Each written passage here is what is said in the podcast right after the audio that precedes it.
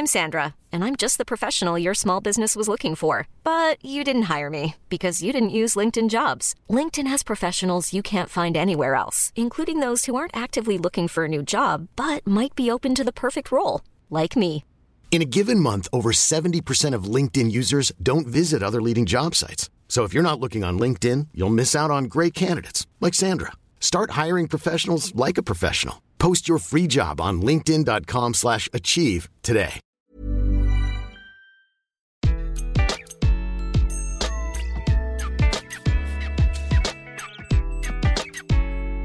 Bonjour, je suis Gaël Châtelain-Berry, bienvenue sur mon podcast Happy Work, le podcast qui va vous envoyer de bonnes ondes pour aller travailler. Alors, cet épisode est un petit peu particulier puisque je l'enregistre deux semaines après avoir enregistré le dernier, ce qui ne m'arrive jamais, mais j'ai dû partir à Washington pendant deux semaines pour des raisons personnelles et je suis extrêmement heureux de reprendre mes enregistrements. Alors je me suis dit, pour ce premier épisode, depuis relativement longtemps, il serait peut-être pas mal de parler de motivation. Et oui, quand on reprend le travail, il faut bien trouver de la motivation. Donc je vais parler de votre motivation et de comment la booster. Alors tout d'abord, quelque chose de très important. Il faut arrêter de culpabiliser avec cette question de motivation.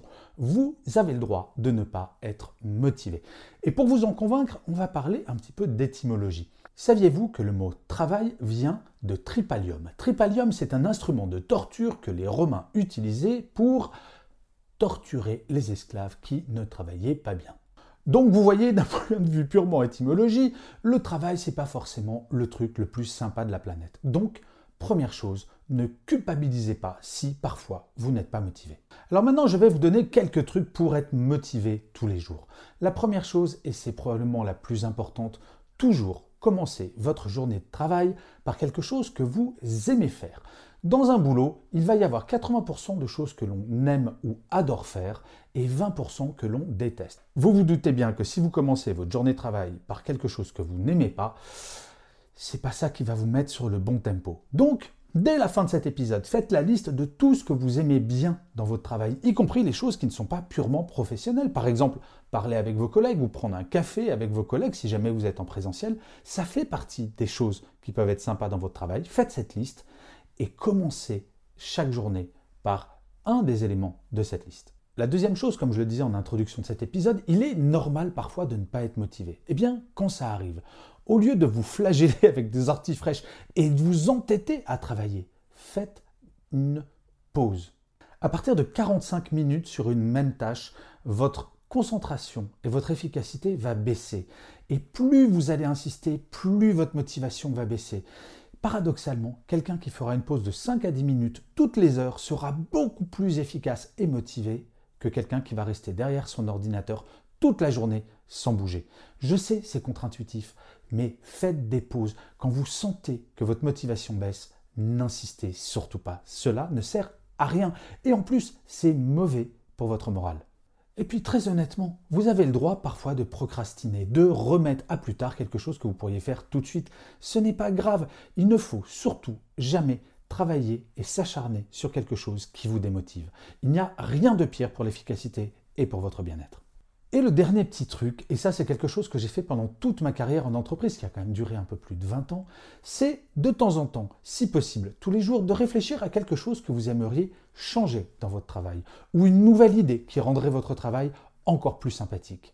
En gros, c'est ce que j'appelle inventer son travail.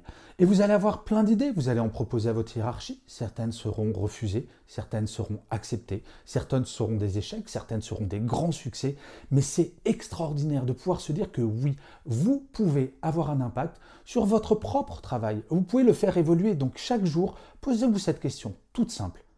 Qu'est-ce que je pourrais changer dans mon travail tel qu'il est aujourd'hui pour le rendre encore plus intéressant?